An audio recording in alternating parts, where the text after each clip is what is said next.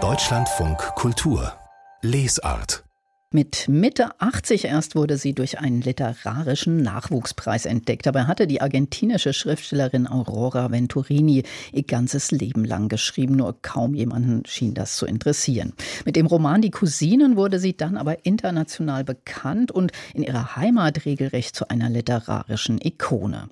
Ihre deutsche Übersetzerin Johanna Schwering wurde für ihre Arbeit mit dem Preis der Leipziger Buchmesse ausgezeichnet und jetzt hat sie ein weiteres Buch von Aurora Venturini Venturini übersetzt. Heute erscheint es Wir, die Familie Caserta und Tobias Wenzel hat es gelesen und die Übersetzerin getroffen. Was gäbe ich nicht darum, die Witwe von Luis zu sein? Ich, die ich im Leben nichts von niemandem war. In ihren 40ern erinnert sich die Argentinierin Chela an ihre einzige, letztlich unerfüllte Liebe zu einem Mann. Auf einem Dachboden in Paris hat Chela eine Truhe mit Fotos und Dokumenten aus ihrem Leben geöffnet und lässt es gnadenlos Revue passieren.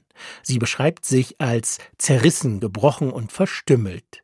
So beginnt Aurora Venturinis origineller und dicht erzählter Entwicklungsroman Wir, die Familie Caserta. Cela wird 1921 am selben Tag wie die Autorin geboren und wächst in einer großbürgerlichen Familie auf dem Land unweit von Buenos Aires auf.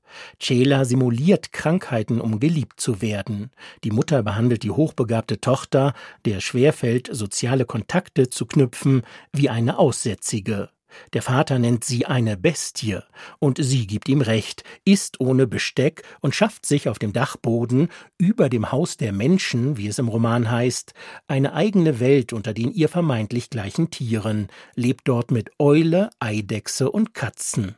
Wir pflegten fabelhafte Soireen mit wunderbaren Gesprächen zu halten. Auf dem Dachboden der Quinta, den ich mir als Festungsturm oder Ausguck in der Pampa vorstellte, von wo aus man die Stützpunkte der portugiesischen Blumenzüchter sehen konnte, parlierte ich mit meinen Mietern, und sie hörten mir zu und reagierten auf die Tonlage meiner Stimme. Niemand gehört einem anderen. Wenn ihr hier bleibt, dann, weil ihr mich ausgewählt habt. Später kümmert sie sich auf dem Dachboden liebevoll um ihren Bruder, der geistig und körperlich behindert ist und mit dem sie das Anderssein verbindet. Die Sprache der Autorin ist eigenwillig und anspielungsreich und erfordert Konzentration. Trotzdem folgt man schon sehr bald gebannt dem Leben Chelas, das sich später von Argentinien nach Europa verlagert. Man gewinnt diesen klugen, unverstandenen Wüterich lieb, der sich als junge Frau in der Öffentlichkeit mit einer Schildkröte an der Leine zeigt. Chela lebt im Studium von Philosophie und Psychologie auf, beim Lesen von Lyrik und wird selbst Schriftstellerin, ganz so wie Aurora Venturini. Auch sie hatte als Kind eine Eule als Haustier.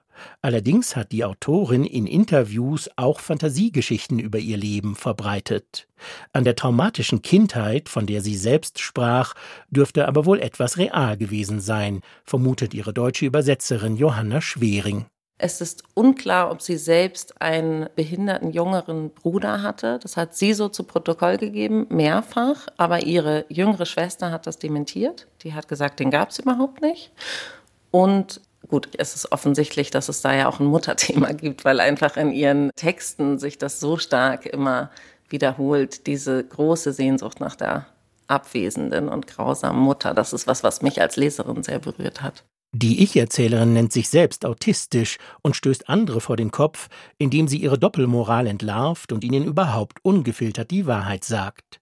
Mal abgesehen von der literarischen Übertreibung, würde man heute wohl bei Cela das Asperger-Syndrom diagnostizieren. Das war Anfang der 30er Jahre zwar schon beschrieben, aber selbst unter Fachleuten kaum bekannt. Die Psychologin im Roman nennt Cela gar ein Monster. Überhaupt wird viel beleidigende Sprache in diesem schon in den 60ern geschriebenen und später überarbeiteten Roman gebraucht, auch von der Ich-Erzählerin Cela. Celas rassistische Bezeichnungen für die schwarze Hausangestellte habe sie in ihrer Übersetzung leicht gedimmt, schreibt Johanna Schwering im Nachwort. Ich möchte in einer literarischen Übersetzung, die ich heute produziere, weder das N-Wort noch das Z-Wort benutzen. Das sind Worte, die in diesem Originaltext fallen, wenn ich sie sozusagen äquivalent wiedergegeben hätte.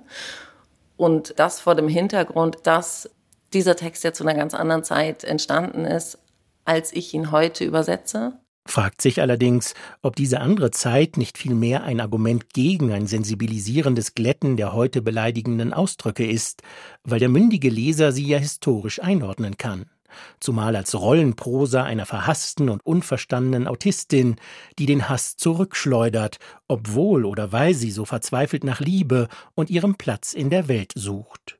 Unabhängig von dieser Frage ist Johanna Schwering eine herausragend gute, einfallsreiche Übersetzung dieses tief beeindruckenden Romans gelungen, in dem nur selten so etwas wie Glück aufblitzt. Etwa als sich Cela und ihre italienische Großtante als Außenseiterinnen Schwestern im Geiste inbrünstig lieben. Der kleine Drache gab mir die Liebe, die alle mir verwehrten.